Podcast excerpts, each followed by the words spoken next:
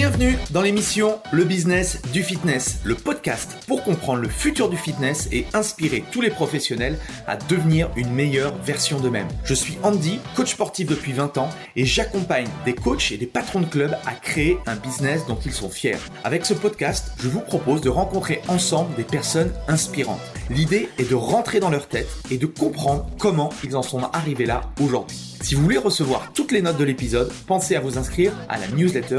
Vous trouverez le lien dans la description. Dans l'épisode du jour, j'ai le plaisir d'inviter Maëlle Tapia. Elle nous explique comment elle a fait une transition entre le coaching sportif en salle et le coaching online. On a parlé de plein de choses passionnantes avec Maëlle. Comment développer un business de coach sportif dans un club de fitness? On a vu également comment développer un business de coaching 100% online. On a vu également comment se positionner avec efficacité, comment augmenter ses prix, comment choisir ses meilleurs clients, comment restructurer son offre encore pour la développer en offre premium. Quelle est la différence entre un client en physique et un client online? Comment être plus productif au quotidien dans son job?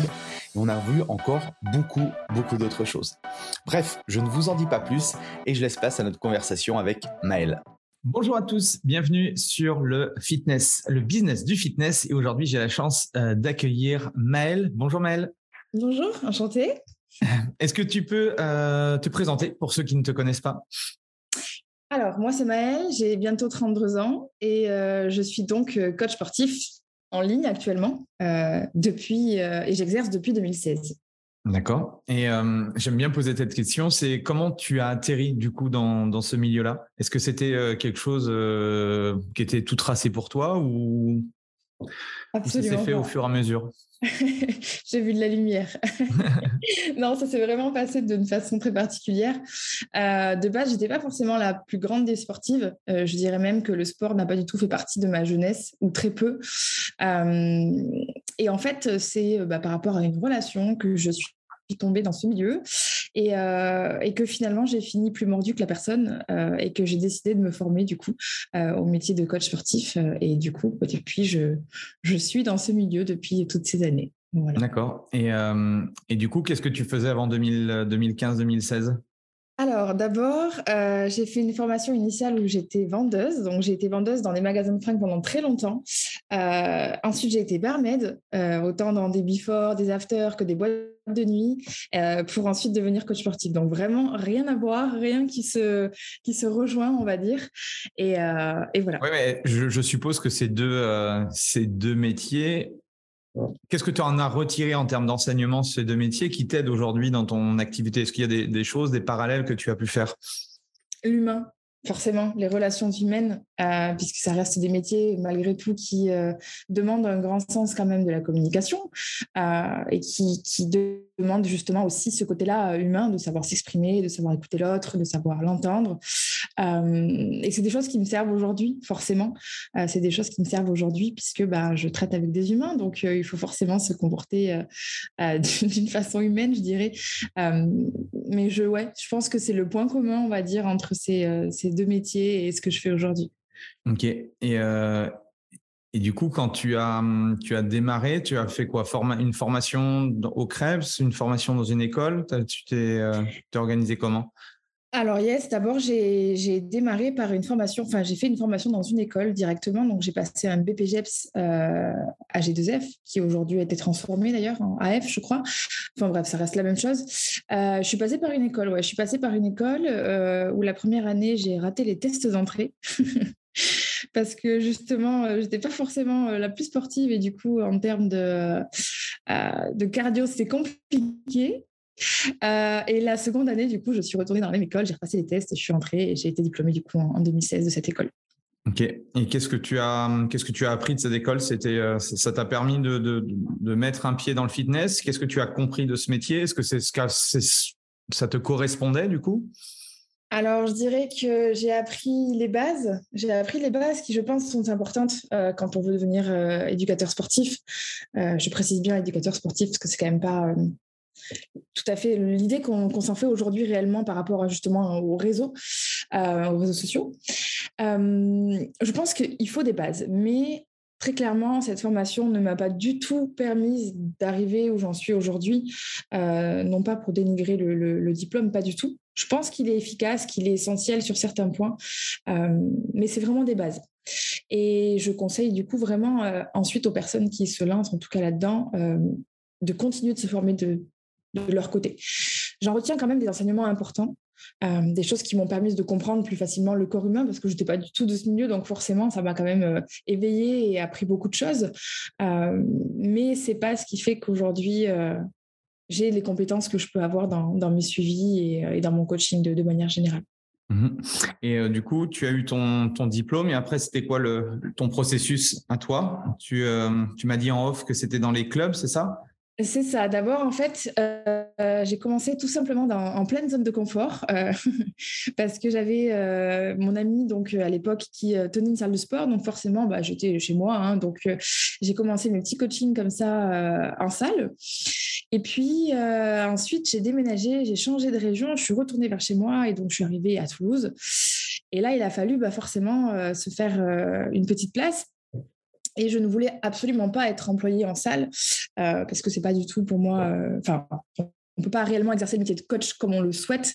Et je voulais vraiment pouvoir être euh, autonome, pouvoir faire les choses comme je le souhaitais. Et du coup, j'ai trouvé le système justement de Basic Fit qui permettait de payer un loyer à la salle et de permettre du coup derrière d'avoir accès full accès à la clientèle. Et donc, j'ai bah, tout simplement sauté le grand pas. À ce moment-là, j'étais dans une situation financière en plus extrêmement compliquée. Euh, j'étais arrivée à un moment où j'avais pratiquement, enfin, j'avais vraiment tout perdu pour le coup.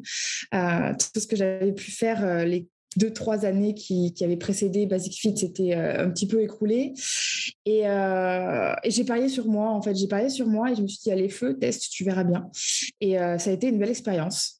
Ça a été une belle expérience, euh, un système qui, je trouve, aujourd'hui est même le, le plus efficient pour un coach qui n'a pas de réseau ou qui n'a pas sa propre salle. Euh, je trouve que c'est vraiment un système qui permet justement de pouvoir euh, avoir une expansion assez rapide du moment où on s'y met et qu'on est on est un minimum bosseur en fait, tout simplement. Euh, comment, comment tu t'y es pris toi pour développer? Euh, J'en ai interviewé plusieurs qui ont euh, qui sont être traîneurs ou qui travaillent dans des, déjà dans des dans des basic fit. Comment tu t'y es pris toi pour pour générer tes, tes premiers clients? Bah, en fait, justement, quand on rentre en tant que coach dans les basic fit, en tout cas, on a au-dessus de nous un être traîneur. Euh, donc, du coup, un ou deux d'ailleurs, hein, tout dépend leur, euh, comment ils ont formé leur, leur, société. Moi, pour le coup, j'avais deux head trainers euh, et donc qui avaient deux salles. Et bah, en fait, c'est eux qui m'ont permis justement de pouvoir mettre en place un certain marketing, une petite communication, etc. qui déjà, on va dire, apportait une certaine, comment dire, une valeur ou du moins une crédibilité déjà à ma position de coach.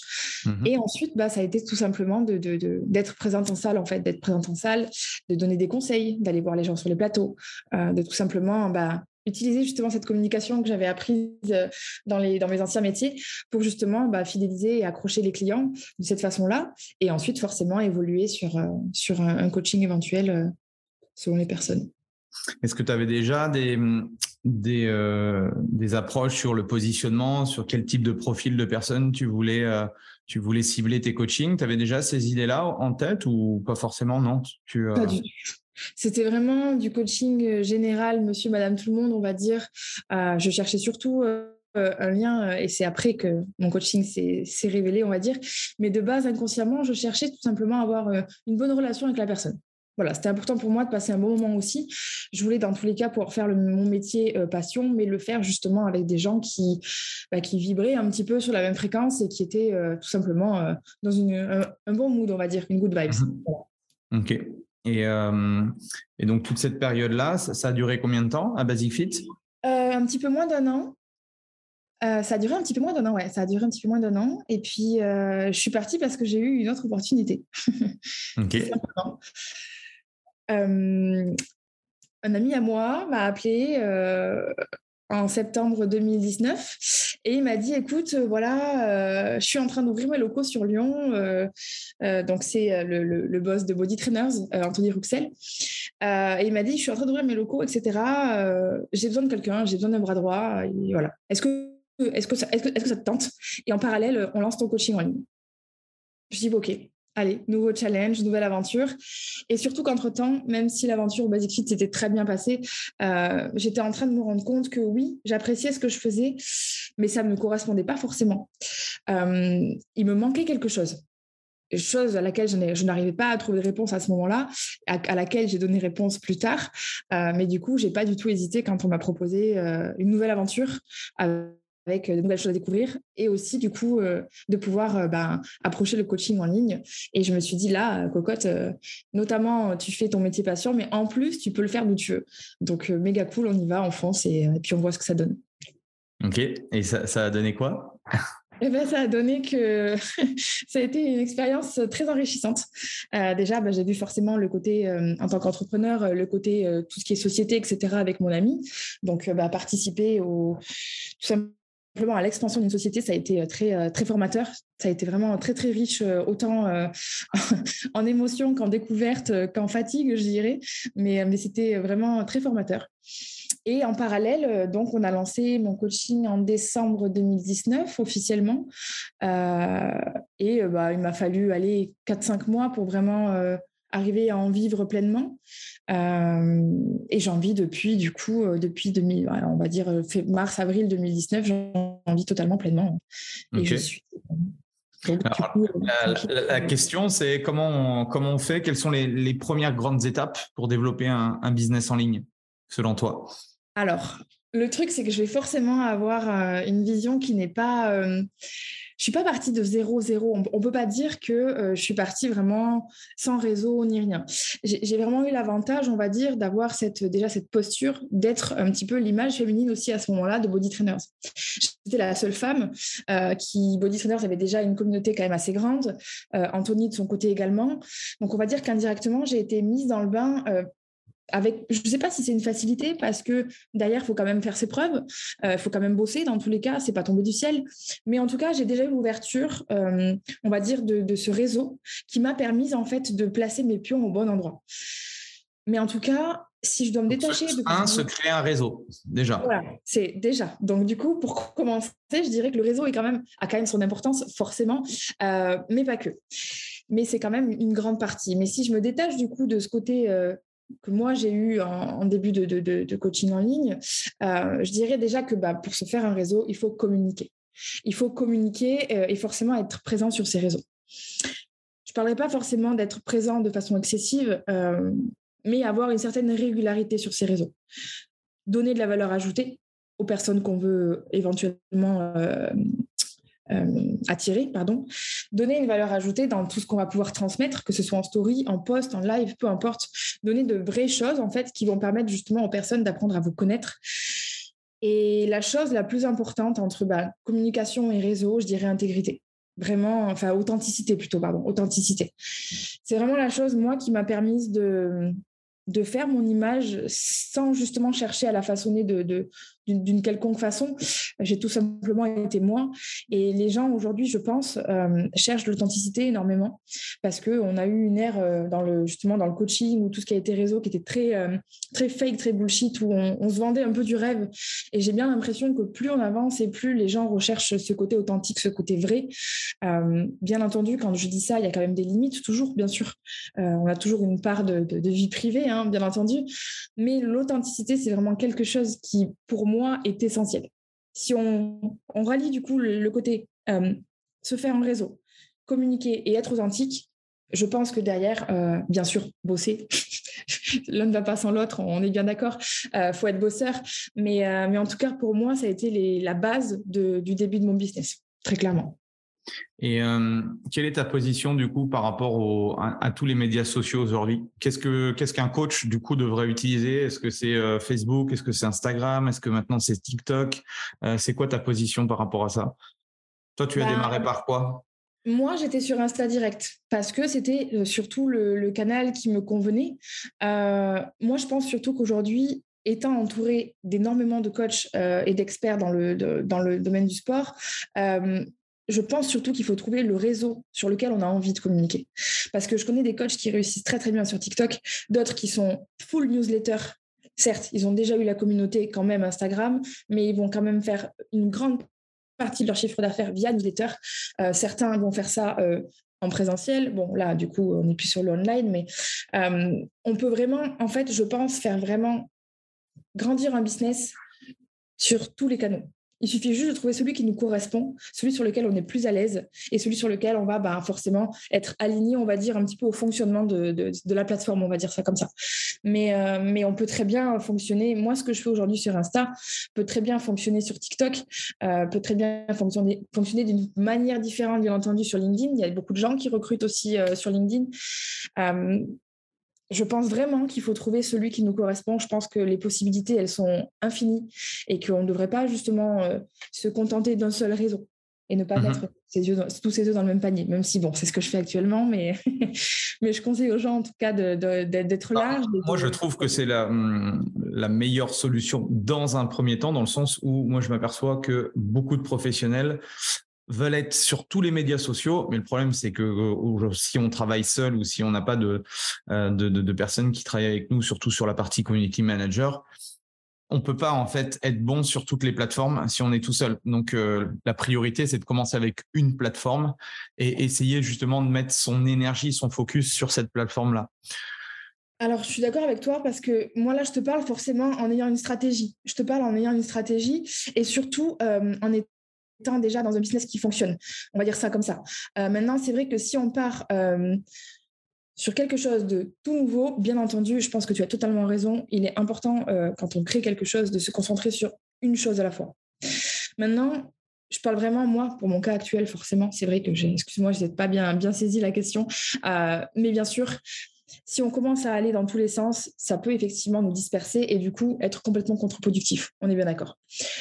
Mais ça reste quand même un choix de cœur, entre guillemets, où je pense vraiment qu'on peut autant réussir sur Insta que sur TikTok ou d'autres plateformes, qu'il suffit de choisir effectivement celle où on va se concentrer d'abord et ensuite, automatiquement, si on veut grandir aussi et voir d'autres choses, je pense, enfin pas automatiquement, mais on peut en tout cas euh, s'élargir à d'autres réseaux et je pense qu'on peut faire plein de choses en même temps. On va dire ça comme ça. Exactement. Oui, c'est là où on peut, euh, on, peut avoir davantage de, visibilité, forcément, si on est sur, euh, sur plusieurs réseaux différents. Euh, il y a un truc aussi qui est déstabilisant pour les, pour les coachs et tous les professionnels qui veulent se lancer dans le coaching. On parle beaucoup de positionnement en marketing, de cible client, de choses comme ça. Est-ce que pour toi, ça a été facile au début? Comment, comment tu as fait justement pour, pour travailler ce, positionnement? Alors là, je pense que c'est le, plus gros travail que j'ai eu à faire euh, dans mon coaching. Je me suis vraiment lancée en ligne euh, comme en salle. Genre, j'y vais, je cherche juste ma clientèle. J'avais pas du tout notion déjà que je voulais être premièrement alignée à ces gens-là. C'est justement en testant que je me suis rendu compte que ben oui, même en salle, il y avait des gens avec qui bah, ça passait pas forcément. Euh, oui, c'est cool, ça ramène de l'argent, mais quand on fait quelque chose avec quelqu'un où on n'a pas forcément d'atome crochu, c'est pas très cool. Et je me suis dit non, non, je veux pas faire ce métier et retrouver des, des, des, côtés trop négatifs à, ce niveau-là. Et c'était idem en, en, ligne, en fait. Je me suis dit, mais punaise, euh, en fait, tu es là, euh, oui, tu marches bien, c'est cool, mais, mais au final, est-ce que tu aimes vraiment ce que tu fais? Du coup, j'ai posé, je me suis posé la question dans l'autre sens et je me suis dit, est-ce que tu n'est pas dans le flou au niveau justement des personnes à qui tu as envie de parler. Est-ce que tu sais à qui tu parles sur tes réseaux? Et là, je me suis dit, bah, en fait, non. Justement, j'étais dans une com où je parlais à tout le monde et à du coup personne en même temps. Ça m'a pas empêché de marcher au début, mais ça a forcément créé un désalignement au bout d'un moment. Et au, début, tu fonctionnais comment du coup? Qu'est-ce que qu'est-ce que tu proposais comme type d'accompagnement au tout début quand tu n'avais pas forcément de positionnement? Au tout début, bah, j'étais sur un coaching très, euh, très classique où je proposais euh, alimentation, sport, euh, sous forme d'application. J'étais déjà sur application depuis 2019 et la partie alimentaire évolutive selon les résultats. et du coup, avec un bilan, soit tous les 15 jours, soit toutes les semaines. En soi, mes formules n'ont pas forcément beaucoup changé actuellement. Je suis en phase de transition, mais en tout cas, actuellement, elles n'ont pas forcément beaucoup changé. C'est juste la valeur que j'y ai, ajoutée et, euh, et le contenu, on va dire. Mais le fond reste le même. Le fond aujourd'hui reste le même. Mais entre-temps, du coup, j'ai appris à cibler à qui je voulais parler. C'est-à-dire que je me suis dit, voilà, ok, c'est cool de communiquer, mais euh, c'est tout bête, mais quand tu parles sur tes réseaux, il y a des choses qui correspondent à des gens, d'autres qui correspondent à d'autres, etc. etc.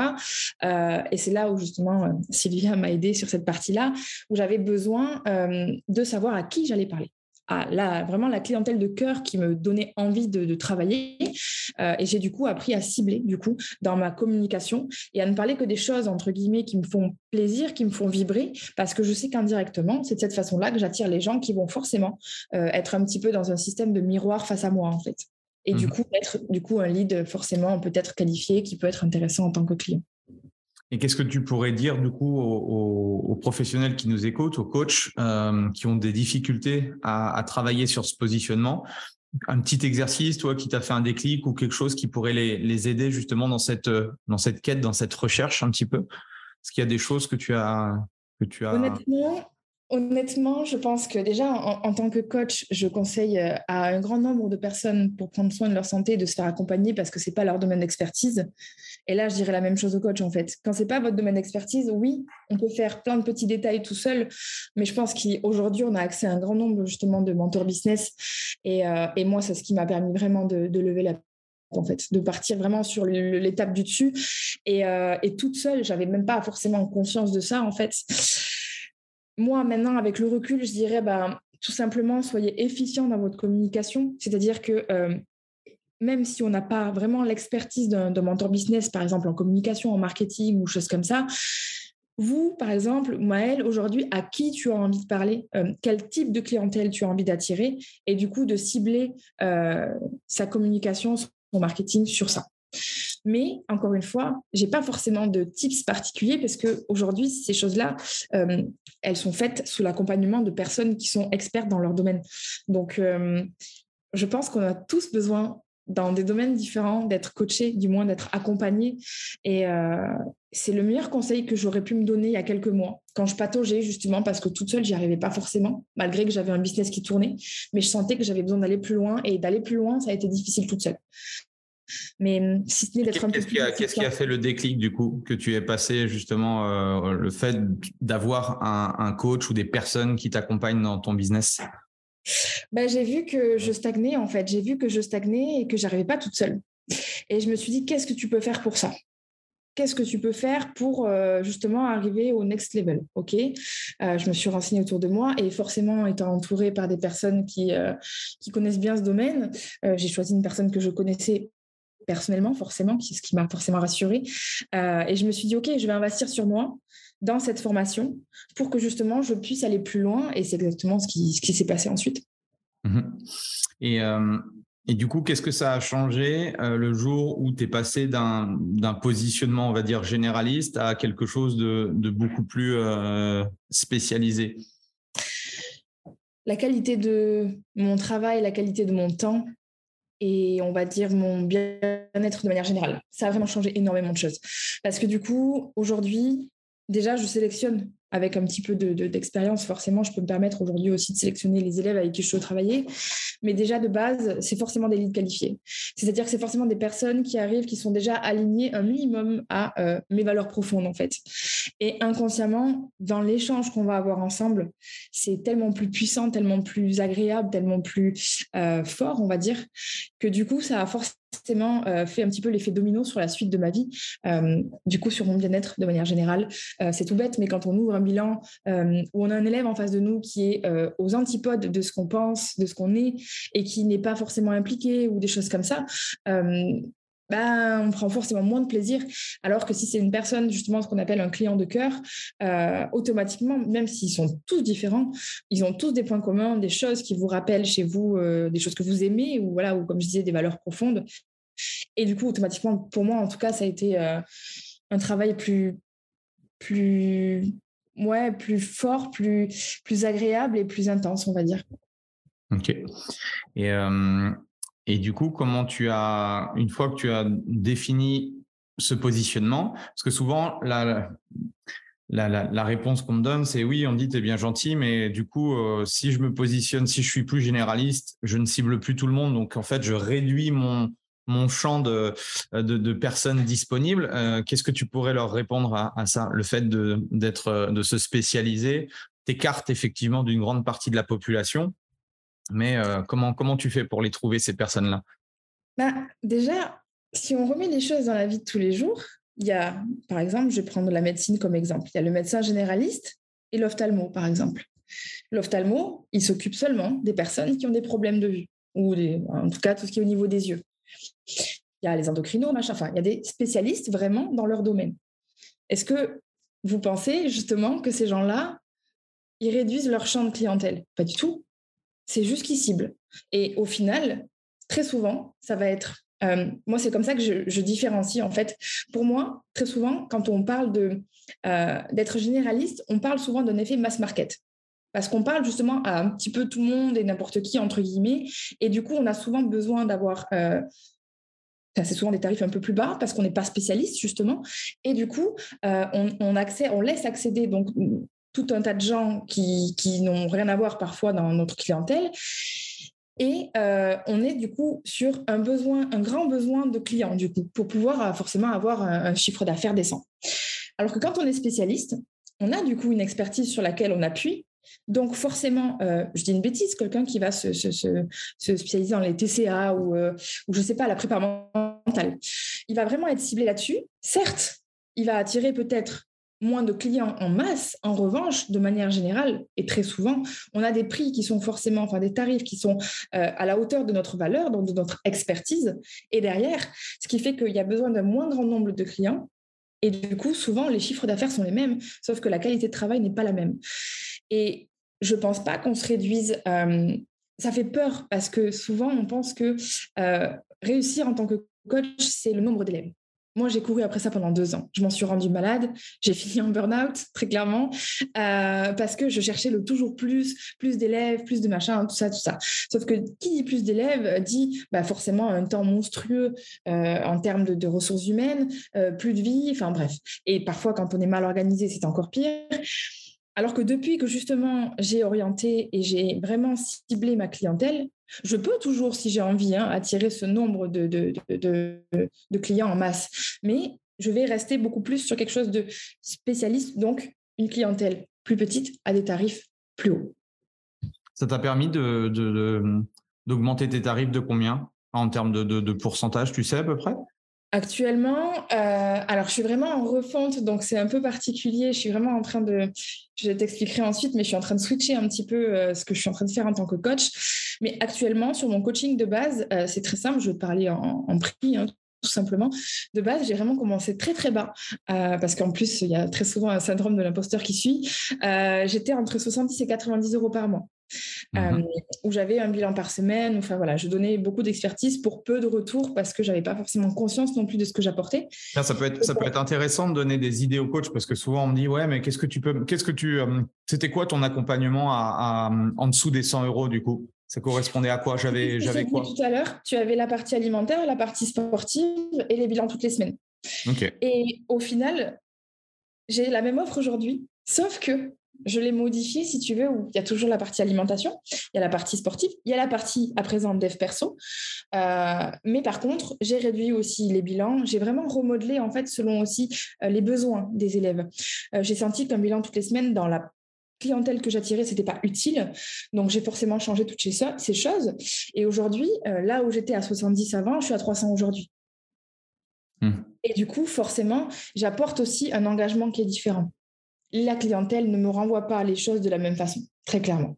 J'ai beaucoup plus, enfin, par exemple, quand je fais des bilans, aujourd'hui, tu vois, j'ai réduit ma, clientèle. Euh, je, dois tourner à peu près une quarantaine d'élèves aujourd'hui et le but, c'est de descendre encore. Euh, je dois être à 35 à peu près, entre 35 et 40.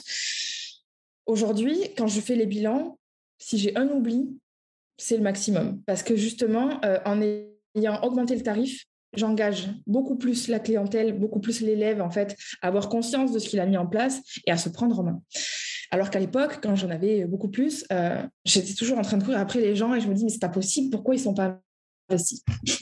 Notamment parce que ce côté-là était important, je pense, euh, pour avoir conscience de la valeur. Là où souvent le coach a peur, euh, les coachs aujourd'hui ont peur d'augmenter leurs tarifs parce qu'on est très nombreux et parce qu'ils se disent mais je vais pas y arriver parce que les autres ils sont à ce prix-là et ils ont un bilan en plus, ils ont un appel en plus. Non, non, non.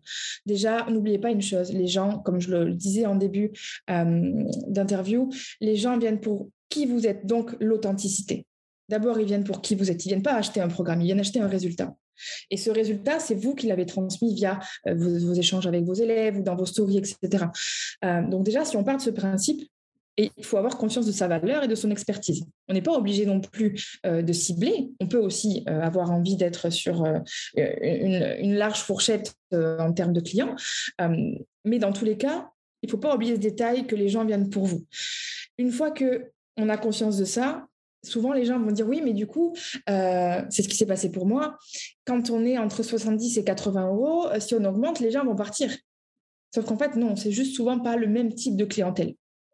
Et ce que je dis et ce que je réponds toujours aujourd'hui, parce que j'ai souvent les coachs qui, des coachs qui me posent la question, euh, on en discute en story, en, privé ou quoi, euh, je leur dis, vous n'êtes pas trop cher, vous n'êtes juste pas dans leur budget. Et une personne qui a envie réellement euh, d'impacter sa vie, de changer et d'avancer, si elle estime que ce que vous lui proposez, c'est vraiment le coaching de rêve et qu'il y aura le résultat escompté, elle trouvera le moyen d'investir elle trouvera forcément le moyen euh, de mettre en place des choses pour accéder à ce service-là. Mais parce qu'aujourd'hui, la plupart des coachs vendent un, résultat, enfin, vendent un programme au lieu de vendre un résultat. C'est mhm. aussi les soucis qui créent les problèmes de tarifs, je pense. Et en, termes de programme, tu, euh, c'est fixe sur, euh, je sais pas, sur, sur trois mois ou en fait ton, ton business, c'est un, business mensuel récurrent? Alors, euh, sur la partie alimentaire, par exemple, c'est quelque chose qui évolue au fil des bilans. Il n'y a rien de fixe. Ça peut changer tous les 15 jours, comme ça peut ne pas changer pendant trois mois. Tout dépend de ce à quoi la personne euh, va réagir physiologiquement, tout simplement. Et sur la partie sportive, en général, je suis sur des créneaux de 12 semaines. Euh, donc de trois mois qui forcément après si on reste ben, je les change hein, automatiquement mais sur la partie training je me suis rendu compte que changer en dessous, ce n'était pas forcément utile à moins qu'il y ait une lassitude de la personne. Donc certains de mes élèves, des fois au bout de 8-9 euh, semaines, ils me disent Oh, j'en ai marre de ce programme, ok, on peut changer. Est-ce que tu évolues toujours? Non, non, je sens que je stagne, ok, on change. Et justement, je me suis rendu compte en étant sur le terrain que ce qu'on nous apprend, entre guillemets, oui, il y a des choses à apprendre, euh, mais très clairement, sur le terrain, c'est pas la même chose. Et moi, personnellement, en tant qu'athlète à l'époque et en tant que sportive, des fois, je garde la même planning toute l'année parce que j'ai continué toujours d'évoluer en termes euh, soit de charge ou, j'ai toujours des sensations, ce qui fait que très sincèrement, je ne sens pas forcément l'utilité de changer, donc je change quand vraiment il y a ces paramètres-là, soit vraiment le côté lassitude ou le fait que je n'évolue plus, soit sur mes répétitions, soit sur mes charges. Donc du coup, sur le format euh, de training, je suis sur 12 semaines qui sont renouvelables, du coup, le temps que l'élève reste en fait. Ok. Et ce sont des, hum, des membres qui ont accès à des clubs de fitness, qui sont dans des centres ou qui s'entraînent à la maison? Ça, dépend un petit peu du profil de la personne j'ai un petit peu tout. Euh, j'ai principalement quand même des femmes, parce que je suis que des femmes aujourd'hui, euh, j'ai quand même principalement des femmes qui, euh, qui vont en salle, mais j'ai aussi des entraînements maison et que des personnes aussi en alimentation. Ça m'arrive également. Hum, c'est marrant que tu dis ça parce que souvent les coachs te disent ouais mais les gens qui sont les membres qui s'entraînent dans des clubs de fitness ils payent déjà un abonnement et ils paieront jamais pour euh, du coaching quoi. Qu'est-ce que tu leur réponds? Bah, bien sûr que si, parce que comme, euh, comme je disais tout à l'heure, euh, quand c'est pas notre domaine d'expertise, pardon, on a besoin d'avoir un professionnel à côté de nous. et au final, la salle est un outil. Mais si on n'a pas justement la recette, bah, c'est compliqué d'avancer. Parce que pour nous, ça paraît logique, c'est notre métier, on sait faire. Bien sûr que nous, entre guillemets, à part si on fait de la compète, on n'ira jamais, entre guillemets, payer quelqu'un pour nous faire nos planifs, on sait faire, ok? Sauf qu'une personne qui ne sait pas forcément faire, elle a besoin de cette expertise, elle a besoin d'être soutenue, elle a besoin d'être accompagnée, elle a besoin de savoir ce qu'elle fait, d'être rassurée. Donc, elle va forcément avoir besoin de quelqu'un. Mais par contre, c'est deux clientèles totalement différentes. La clientèle qui vraiment est en salle et euh, estime qu'elle n'a pas besoin, et la clientèle qui, par contre, est demandeuse, soit en ligne, soit en présentiel, qui est encore une clientèle différente pour le coup. Mais, euh, mais non, clairement, au contraire. Au contraire, vous êtes en fait l'élément euh, qui permet la réelle évolution de la personne. Souvent, ces gens qui vont en salle sans savoir où ils vont, sans stratégie, clairement, parce qu'il faut une stratégie business, mais il faut aussi une stratégie dans la vie de manière générale quand on veut atteindre un objectif. S'ils y vont sans stratégie, qu'est-ce qui se passe? Comme on est sur, en plus aujourd'hui sur des, beaucoup de salles low cost, donc à petit prix, les gens payent des abonnements et ils n'y vont pas. Donc au mmh. final, ils perdent de l'argent, alors que s'ils avaient investi eux-mêmes dans un coach, ils auraient peut-être pu, euh, bah, comment dire, utiliser cet abonnement et du coup avancer sur, euh, dans leur évolution. Et qu'est-ce que tu dis en termes, enfin, quand tu as, l'objection, euh, oui, mais moi, je, euh, bah, le fait qu'on se voit pas, euh, c'est, ça, me dérange ou autre. qu'est-ce, que tu leur réponds à, ces prospects-là? Alors, je réponds pas parce que j'en ai jamais. Okay. J'explique. Pour moi, c'est ce que je, je, me suis rendu compte, étant en salle d'abord et ensuite en ligne. Ce n'est absolument pas du tout la même clientèle ce ne sont vraiment pas les mêmes personnes. Déjà, les personnes qui viennent euh, en ligne, 99% du temps, en tout cas moi, ce que j'ai pu voir hein, dans mon expérience, elles sont déjà un minimum euh, familières avec le sport, euh, avec les entraînements, etc. La partie de coaching en salle, souvent, c'est monsieur, madame, tout le monde qui vient juste se défouler et qui vient juste passer une petite heure avec une personne méga cool qui va lui apprendre à faire les bons mouvements pour pas se blesser et surtout avoir ce moment de, euh, parole pendant une heure. Moi, c'est vraiment ce que j'ai ressenti. Bien sûr qu'il y a des gens qui viennent pour la perf, mais j'en ai eu très, très, très peu euh, sur les accompagnements en salle.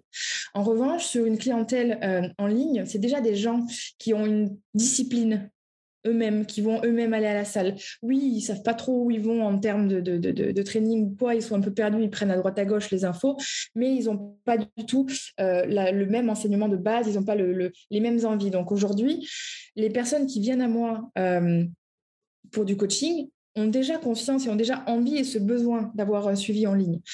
Et ça m'est jamais arrivé la question inverse. En revanche, si ça devait m'arriver, euh, je pense déjà que personne qui me dit qu'elle a besoin de voir la personne, je l'arrêterai de suite et je dirais pas sur du coaching en salle. Je pense qu'il y a besoin justement d'avoir ce, lien et ce rapport humain euh, en direct. Ok, tu ne trouveras sûrement pas ton bonheur en ligne, pas sur du coaching en salle. Et hum, une personne qui pourrait peut-être hésiter entre les deux et qui ne sait pas trop, je dirais que pour ma part, en tant que coach, je suis beaucoup plus présente et beaucoup plus proche de mes élèves en étant en ligne qu'en étant en salle ça peut être aussi un facteur qui, peut euh, permettre de prendre une décision à dire ah ben oui finalement si j'ai plus de soutien euh, parce qu'on va pas se mentir un coaching en salle c'est une heure par semaine par exemple. Euh, au-delà de ça on n'a pas de lien entre nous. Certains amène la partie alim euh, et training hors euh, coaching. Mais en général, c'est une heure et basta. Mmh. Là, sur le coaching en ligne, en fait, on a vraiment un accompagnement qui est profond, puisque selon les coachs, bien sûr, mais en tout cas, moi, dans mon suivi, euh, je suis disponible et joignable six jours sur 7. On peut se parler le nombre de fois qu'il y a besoin, le nombre de questions. Le, c'est un enseignement vraiment sur du long terme qui permet d'ailleurs d'avoir des vraies clés pour être totalement autonome. À la différence où un coaching elle est totalement différente. C'est pas vraiment, pour moi, c'est même pas les mêmes milieux en fait. Ok. Et hum, toi, tu, fonctionnes comment? Est-ce que tu as mis en place un, espace membre avec à l'intérieur des, contenus vidéo si les gens ont besoin d'avoir euh, des contenus spécifiques? Est-ce que tu as mis, euh, euh, est-ce que tu fais des coachings de groupe une fois par mois? Est-ce que tu as, des coachings en privé? Comment, comment toi, tu t'organises par rapport à tout ça? Alors, j'ai pas de coaching en privé. Par contre, j'ai un groupe WhatsApp justement euh, où il y a alors j'ai pas fait d'espace membre mais c'est une idée qui est en train de germer pour notre accompagnement. Euh, mais il y a un groupe WhatsApp où justement bah, je vais partager plein d'infos à l'intérieur. Euh, certaines fois quand il y en a une qui me demande un mouvement pour tel truc je vais le partager du coup pour tout le monde c'est efficace pour tout le monde. Ça permet aussi de créer une cohésion. Ça permet d'avoir des soutiens supplémentaires pour toutes ces femmes. Donc c'est pour moi que du positif. De temps en temps j'offre même gratuitement un, un zoom. Ça m'arrive peut-être peut-être une à deux fois par an, euh, où je prends du temps, je prends deux, trois heures s'il le faut, et on, celles qui ont envie de venir viennent et on partage et on discute pendant des heures euh, sur toutes les problématiques, ou même parfois juste discuter parce qu'on fait connaissance et que c'est important d'avoir un lien pour vraiment euh, avancer, je pense, dans son coaching. Et pas de coaching privé, non, pas du tout, plus du tout de coaching privé. Ok, excellent, excellent, excellent. Et hum, je voudrais revenir sur, le, sur la création de contenu, parce que moi, je crois, je crois beaucoup à, la notion de création de contenu. Euh, je m'aperçois que c'est quand même beaucoup un frein pour, euh, pour la plupart des, des coachs. Euh, toi, ça s'est passé comment quand il a fallu créer du contenu? C'est naturel par rapport à qui tu es, ta personnalité, ou, ou comment, comment ça s'est fait pour, pour avoir ce, ce déblocage, si c'était un, un frein? Clairement, c'était pas du tout ma personne. De base, je suis quelqu'un que si j'étais pas coach, je n'aurais même pas de réseau. Très honnêtement, je suis pas quelqu'un de très connecté. Je, je pas forcément ce qui est virtuel justement, euh, ce qui, est assez drôle d'être coach en ligne. Mais euh, ça a été très très dur. Honnêtement, ça a été très très dur parce que euh, déjà, euh, bah, je prends Instagram pour exemple parce que c'est là où je suis, euh, c'est là où je divulgue en tout cas mon métier et, où je, parle. Hein. ça a été extrêmement dur parce que c'est une application, enfin c'est un réseau, pardon, euh, qui évolue sans cesse. Et euh, des fois, on est dans une zone de confort où, bah, au début, ça a été juste quand moi j'ai repris les réseaux en 2019, euh, c'était faire des photos. Ok, jusque là tout va bien. C'était vraiment le côté photo et tout. Bon, ça c'est pas trop compliqué. Il fallait juste parler un petit peu en dessous des posts, apporter une valeur ajoutée. Ok, très bien. Mais là, il fallait que je sois en facecam, en story. Ça, c'était juste là. mais ma plus grande hantise, très clairement, j'étais là derrière le téléphone et je me dis, mais mon Dieu, comment je vais faire? Euh, Et il a fallu que je fasse aussi mes premiers lives pour forcément faire grandir ma communauté, un petit peu bah, divulguer mon message. Euh, et à l'époque, j'étais donc avec Anthony. Et il m'a pas laissé le choix, il m'a mis la tête devant l'ordi, il m'a dit, tu fais un live. OK, je fais un live. J'étais totalement perdue. J'étais totalement hors de ma zone de confort. J'avais une appréhension pas possible. Et puis. avait combien de personnes? Tu te souviens lors de ce premier live? Une trentaine, une quarantaine quand même, parce que j'étais avec ah une grosse communauté en face. Donc j'avais une demoiselle qui avait 20-30 cas déjà. J'étais en, panique complète. J'ai dit, mon Dieu, je dis, comment je vais faire? Et puis, ben, en fait, je me suis rendu compte déjà que ben, finalement, euh, derrière la peur, il n'y avait pas grand-chose, si ce n'est euh, justement des choses que j'avais créées dans ma tête.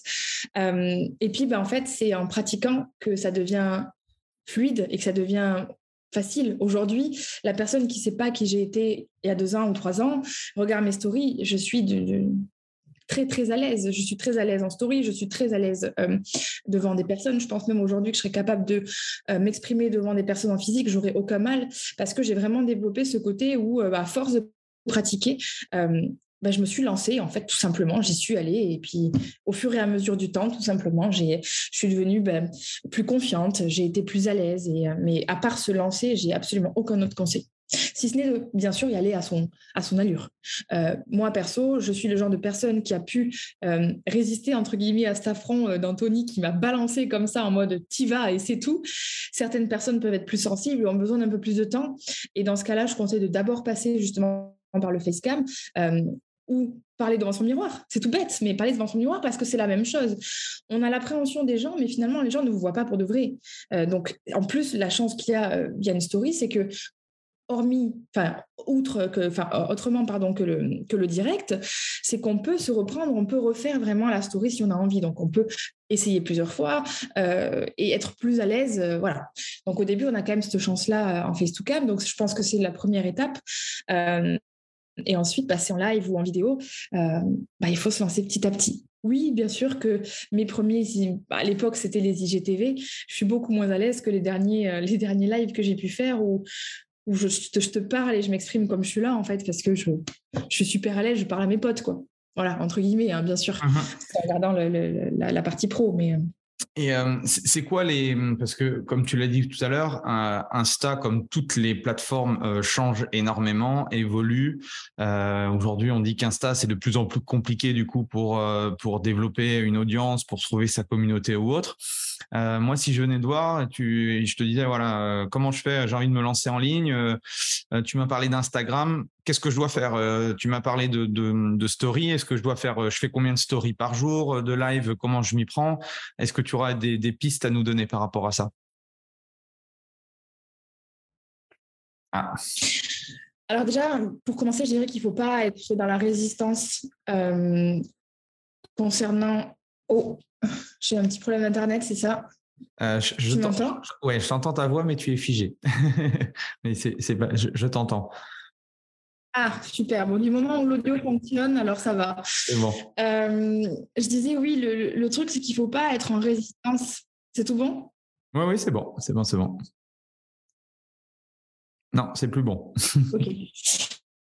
Euh, je disais qu'il ne faut pas être en résistance face Oh, punaise. Alors, attends. Je vais essayer de faire quelque chose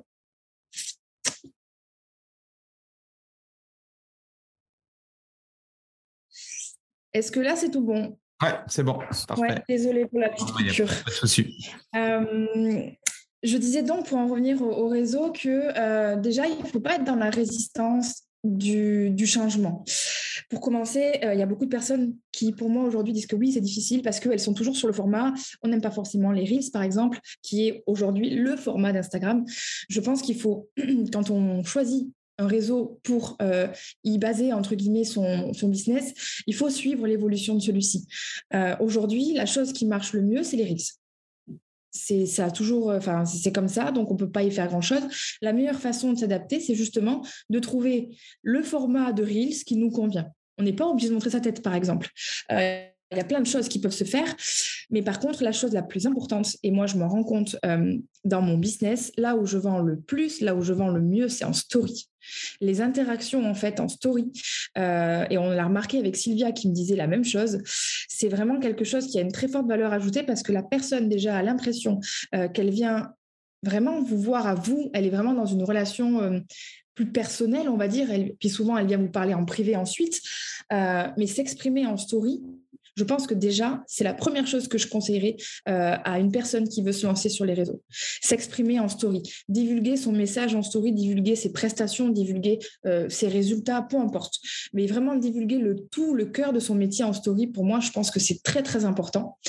Et, tu as un process, toi, euh, jour après jour, ou, c'est un peu maintenant au feeling ou comment, comment tu Franchement, j'y vais au feeling parce que au début, j'ai essayé énormément d'être dans des cases. il faut publier tant de fois par semaine, il faut faire tant de stories, franchement, très sincèrement, aujourd'hui l'algorithme il est tellement changeant que ça ne veut plus rien dire et surtout c'est s'imposer une certaine pression, euh, un stress qui est totalement inutile. Je pense que c'est important de planifier ces semaines euh, dans l'idée où c'est moi par exemple, dans l'idée où voilà cette semaine je veux partager tel message, je veux dire telle chose, etc. Juste au moins pour avoir une trame. Après la façon dont c'est fait, je pense franchement qu'on peut utiliser autant la story que le Reels, qu'il n'y a rien d'important, euh, dans le sens où je le vois pour moi, depuis le mois d'avril, je pense que j'ai dû poster un Reels par mois. Par contre, je continue toujours à être active en story. Ça n'a pas empêché mon business de continuer, de fonctionner, d'évoluer. Par contre, au niveau des posts, oui, je dois avoir un post par mois. Bon, au bout d'un moment, il n'y a, pas photo. L'engagement se perd un petit peu quand même, donc c'est important de, revenir. Euh, mais très clairement, j'ai pas forcément de conseils à donner là-dessus, si ce n'est euh, de le faire de façon efficiente.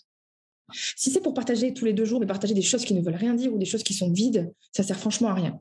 En revanche, si tu partages une, deux fois par semaine et que dans ta story ou dans ton Reels, tu apportes une vraie valeur, euh, quelque chose de vraiment pertinent ou quelque chose de drôle aussi, les gens s'attachent aussi. C'est important aussi de faire quand même du storytelling. C'est quelque chose, c'est comme ça qu'on fidélise et qu'on attache euh, sa communauté.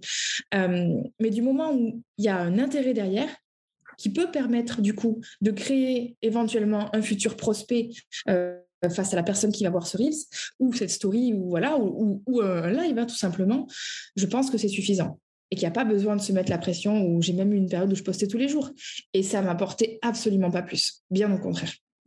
Comment tu travailles ton personal branding? Euh, en fait, j'ai fait beaucoup de choses sans m'apercevoir de ce que je faisais à l'époque. Euh, quand j'étais chez Body Trainers, je me suis inconsciemment créé une image en fait.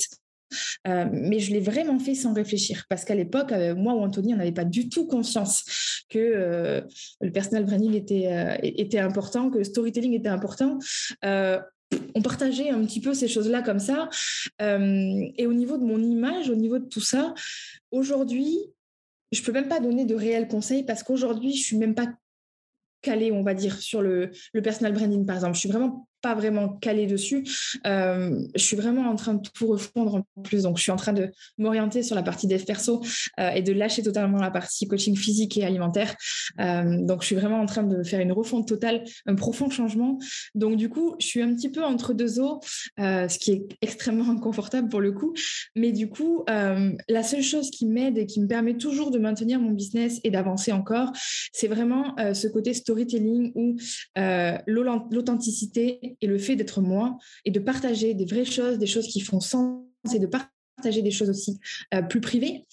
Quand j'entends privé, je ne parle pas forcément de la vie privée, mais des choses qui peuvent nous arriver dans la vie privée, euh, de faire des constats sur certaines choses. En tout cas, moi, dans ma clientèle, euh, ce sont des choses qui m'aident énormément aujourd'hui. Mais comment je m'y suis prise? Je, n'ai même pas j'aurais du mal à te donner une réponse parce que ça s'est vraiment fait au feeling en fait. Donc je suis pas forcément la mieux placée pour ça et je pense qu'il y a des méthodes très efficaces hein, pour, pour faire tout ça. c'est notamment des choses que j'apprends un peu plus profondément à faire avec le suivi de Sylvia. Mais, mais de base, je suis vraiment partie avec mon sac à dos et j'ai dit allez on y va, feu. et, au niveau, au niveau de ton, ton funnel marketing, du coup, c'est j'ai mon entonnoir, donc j'ai Instagram. Instagram à travers soit des lives, des stories euh, ou même dans la, dans la description, euh, je vais sur des liens, je prends rendez-vous avec toi et rendez-vous, ça aboutit sur, euh, sur, sur client ou pas client, quoi, c'est ça?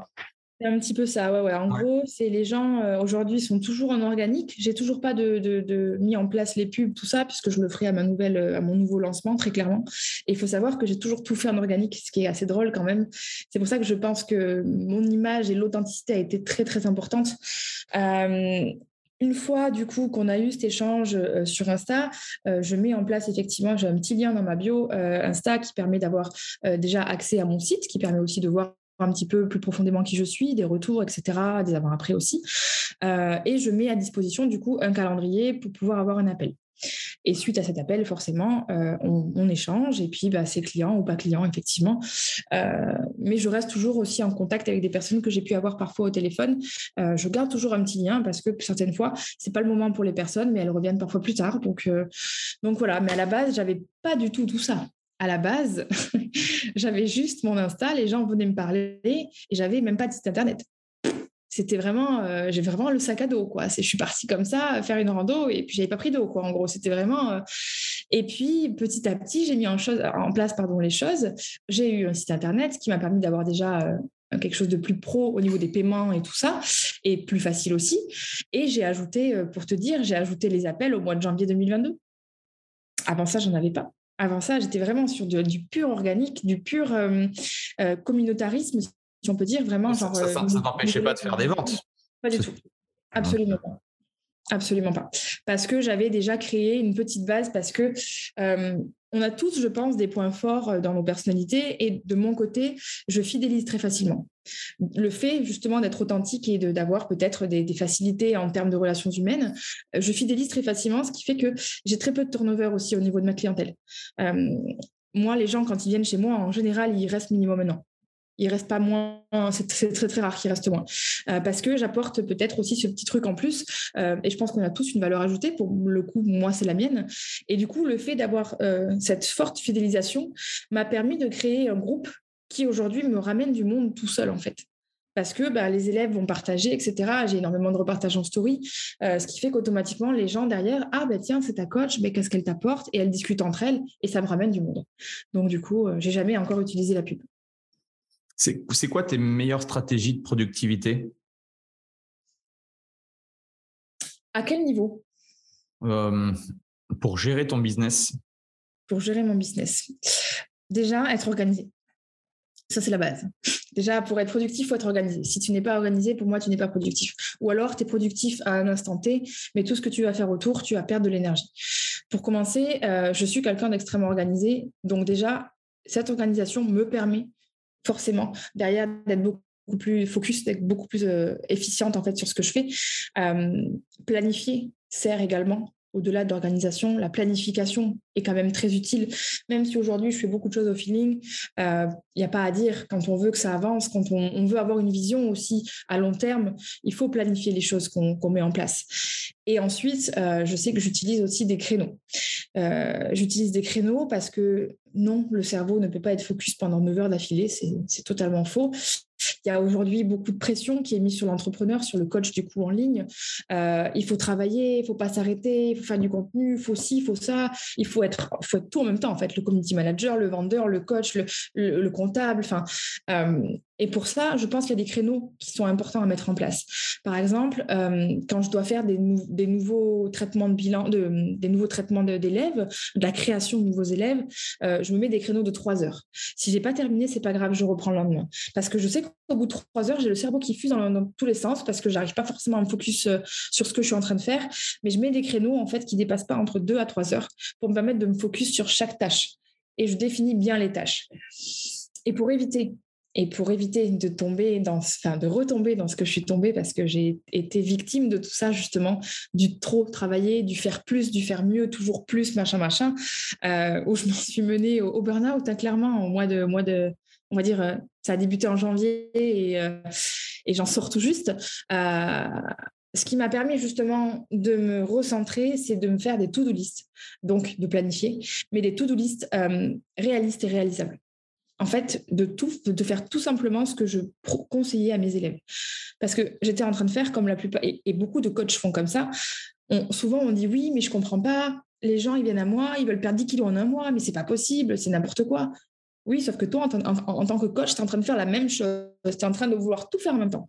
Très souvent. Je ne parle pas pour tout le monde, hein, mais je, le vois quand même pas mmh. mal autour de moi. Euh, ce qui est important, c'est de vraiment caler des créneaux. Et du coup, cette to-do list qui m'a permis de mettre trois tâches par jour trois tâches urgentes et importantes.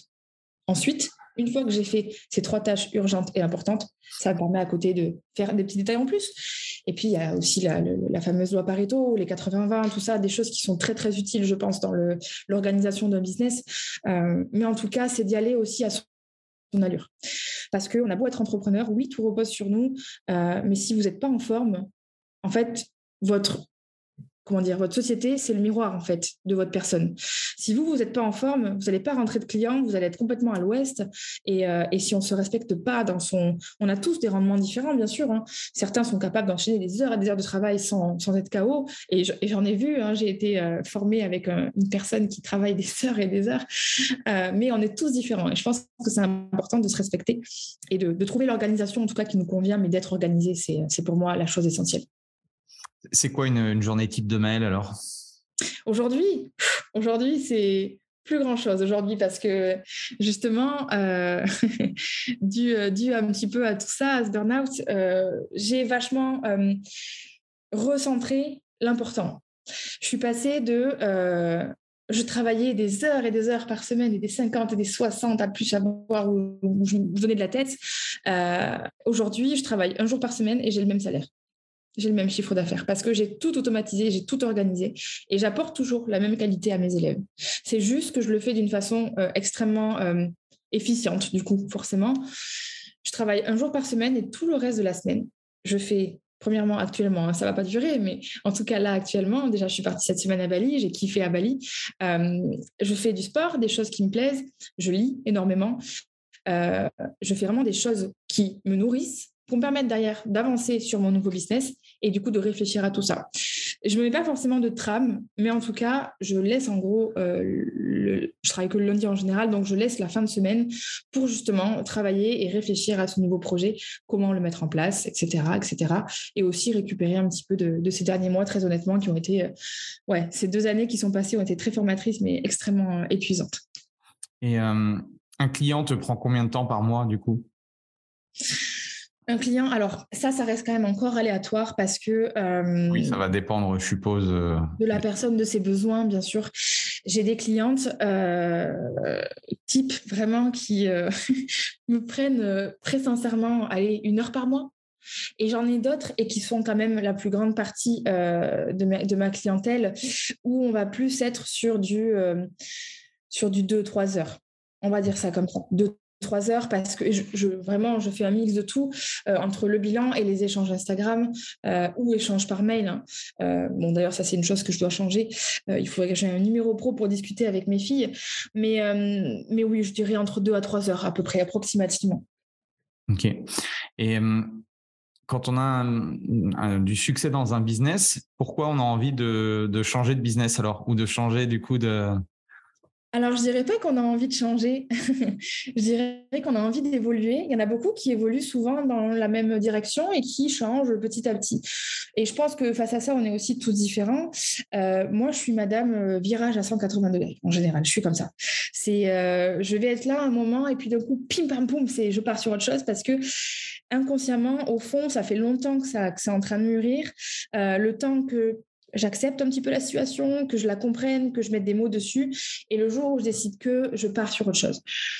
C'est tout simplement que je me suis aussi euh, découverte dans ce coaching en ligne. C'est-à-dire qu'au début, comme je te le disais, je suis partie sur un coaching très classique, comme tout le monde. Euh, plan à plan sportif, bilan, basta. Sauf qu'en fait, mes élèves m'ont révélé, très clairement. Mes élèves m'ont permis de me révéler en tant que personne et en tant que professionnel. C'est-à-dire que j'ai découvert des choses qui n'étaient pas du tout existantes, enfin qui du moins je n'en avais pas conscience il y a deux, ou trois ans. Euh, cette partie de Desperso, elle est arrivée au fur et à mesure du temps en fait je me rendais compte qu'en fait, j'impactais les gens bien plus profondément et bien au-delà d'un plan sportif et d'un plan alimentaire. Et je me suis dit, tiens, ça, ça, ça c'est intéressant et ça, ça me fait vibrer. Et en fait, plus j'ai avancé, plus j'ai grandi dans ce, dans ce métier et plus je me suis désalignée de la partie vraiment euh, résultat physique, euh, résultat ou, ou, alors euh, toute la partie très physique, très performance. Et j'étais en train de tendre en fait vers cette partie très dev perso, très mentale, où je me suis rendu compte que dans mes élèves, aujourd'hui, si leur tête, même si je pense que c'est très général pour beaucoup de gens, hein, mais si leur tête ne va pas bien, le corps ne suit pas, en fait, tout simplement. Et du coup, ben, comme je me suis vue dans un business qui tournait très bien, je suis arrivée un petit peu à l'apothéose en plus de ce business euh, vers mars-avril, le moment où je suis tombée, c'est ça qui est extrêmement drôle, euh, c'est que j'ai atteint des CA que j'avais jamais atteints, j'ai explosé et je me suis sentie vide et je me suis dit, mais merde, je ne suis pas au bon endroit, je ne fais pas la bonne chose, entre guillemets, bien sûr. Euh, j'appréciais ce que je faisais, mais plus la forme, en fait. Et du coup, bah, j'ai évolué un petit peu là-dessus et je me suis rendu compte que j'avais changé, que j'avais évolué moi aussi, que j'avais grandi et que j'avais envie de faire autre chose. Et aujourd'hui, je, tends à devenir clairement euh, et seulement une coach en dev perso. Yes. Et euh, qu'est-ce que veut Maëlle dans les, dans les cinq prochaines années? Dans les cinq prochaines années, plein de choses. Déjà, Bali a réveillé beaucoup de choses. Je pense que j'ai envie de clairement faire le tour du monde. J'ai envie de voir plein de choses euh, en termes de perso.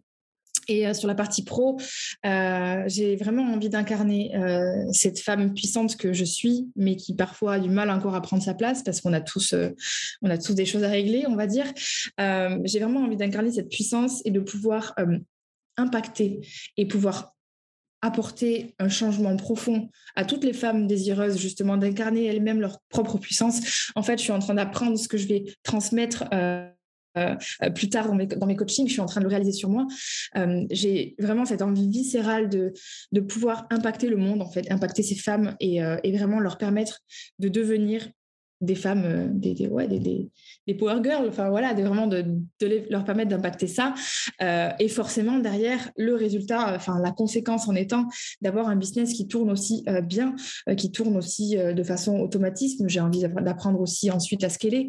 je sais que c'est pas évident quand on, est aussi dans le coaching, donc peut-être pourquoi pas de la formation, des choses comme ça, mettre en place un, podcast. Enfin, j'ai plein, plein, plein d'idées pour la suite et j'ai juste envie de, kiffer, de continuer à kiffer ma vie euh, et, de faire kiffer les gens, tout simplement. C'est quoi ta vision du, coaching en ligne? Est-ce que tu crois que ça va? Parce que là il y a énormément de, coachs en ligne. C'est quoi ta quoi ta, ta vision par rapport à ça?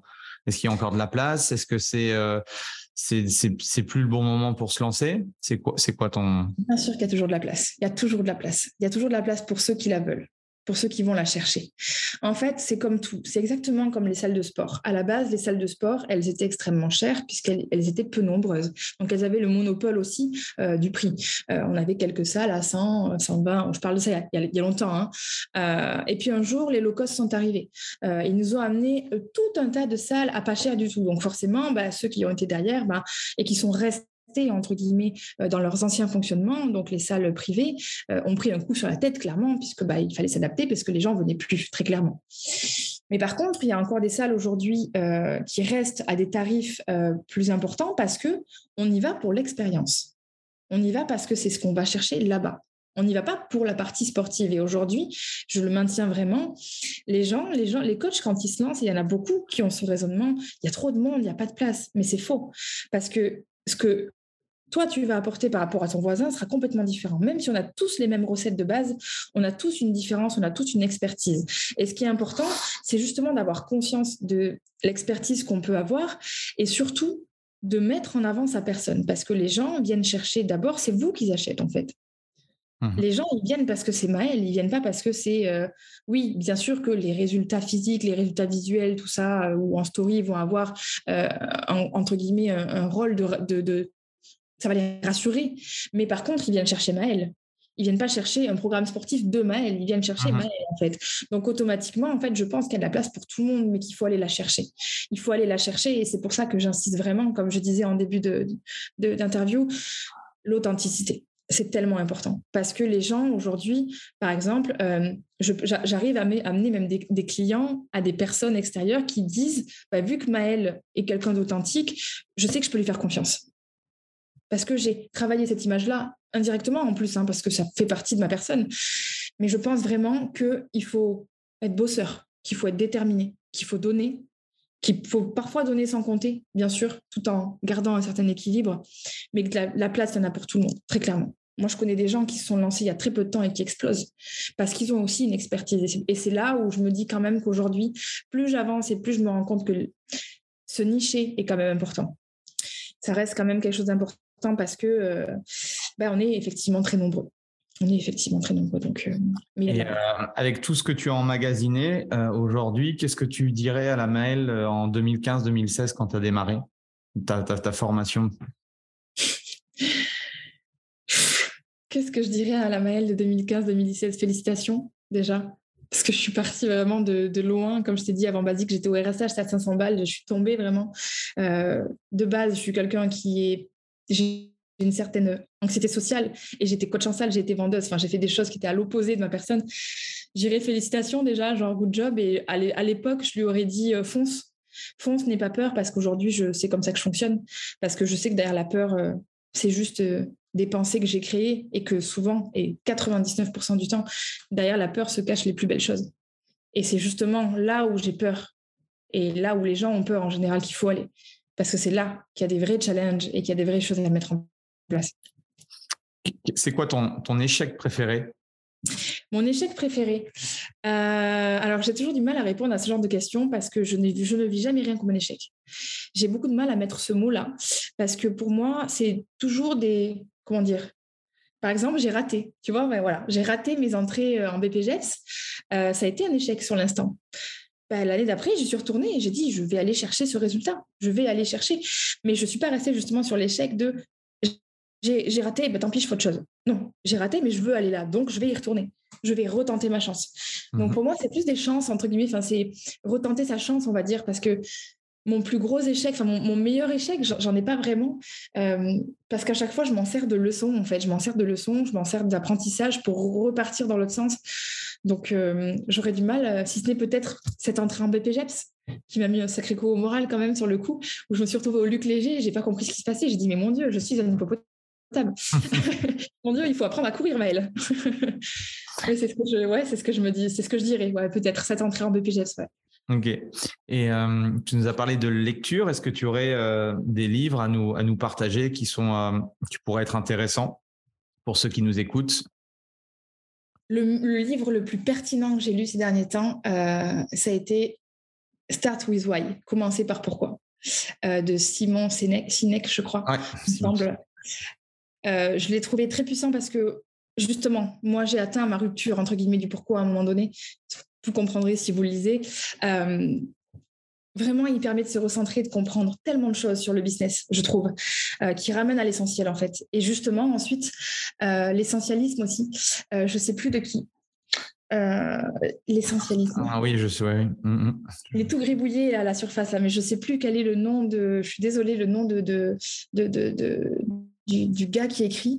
et après, en termes de lecture, je suis très quand même branchée dev perso, forcément aussi.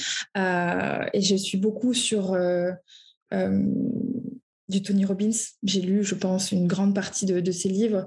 Tu n'as pas, été, tu pas été à son séminaire? Non, pas du tout, absolument pas. Chose que j'ai fortement regretté, mais, mais non, du tout. Mais j'ai lu, lu beaucoup de, de ses livres, notamment aussi des livres plus, on va dire, plus sur l'émotion. Euh, de Lise Bourbeau ou des choses comme ça. C'est une très belle, très belle auteure aussi pour ceux qui sont demandeurs de, la partie dev perso. Euh, et euh, Un rien peut tout changer également, de James Clear. Mm-hmm. Pour ce qui est des habitudes et de justement des process, tout ça, j'ai beaucoup apprécié. mais j'en ai tellement en tête que je, je, pourrais faire une liste. Mais en tout cas, ça, ça reste les principaux, mes principaux auteurs et, et les trois livres vraiment, les derniers qui m'ont enfin, il y en a, ça fait un moment que je les ai lus, mais qui m'ont vraiment impacté. C'est ouais, commencer par pourquoi, Henri un peu tout changer et l'essentialisme, vraiment. Top, excellent. En tout cas, bah merci, merci pour ton partage. C'était hyper inspirant. Donc, je suppose que ceux qui ont écouté ont pris plein de notes et je pense que voilà, ça leur a permis aussi de, s'ouvrir à, cet univers du, coaching en ligne. Est-ce que tu aurais une euh, dernière chose à, partager? Déjà, merci à toi également et merci à tous ceux qui prendront le temps d'écouter. Euh, une chose à partager, je dirais que la vie est tellement courte qu'il faut oser. Et que franchement, quand on est entrepreneur, on incarne déjà ça parce qu'on est entrepreneur. Donc, euh, franchement, oser fois mille parce que la vie est trop courte. Franchement, foncez. Et au pire, si on tombe, c'est pas grave, c'est des leçons. yes. Ben, on va s'arrêter avec euh, cette belle, belle citation. Merci Maël, merci tout le monde. Pensez à, à mettre un, un 5 étoiles et un petit commentaire. Ça fait toujours plaisir. Allez, on se retrouve la semaine prochaine pour euh, une nouvelle invitée. Merci. Salut, merci. Voilà, c'est fini pour aujourd'hui. J'espère que l'épisode vous a plu. Merci d'avoir passé ce moment en ma compagnie. Deux petites choses avant de vous quitter. Si vous cherchez les notes de l'épisode ou que vous voulez tout simplement me contacter personnellement, allez sur mon site andypoiron.com. Donc tout attaché euh,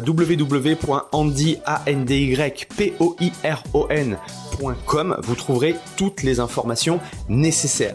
Et dernière chose, et c'est la plus importante pour moi, si vous voulez m'aider à promouvoir ce podcast, eh bien vous mettez un avis 5 étoiles sur Apple Podcast. Si vous regardez euh, cet épisode sur YouTube, eh bien pensez à liker et à vous abonner à ma chaîne YouTube et pensez à en parler autour de vous, euh, pensez à en parler à vos amis ou à vos collègues euh, dans le fitness. Ça permettra véritablement à ce podcast d'avoir beaucoup plus de visibilité.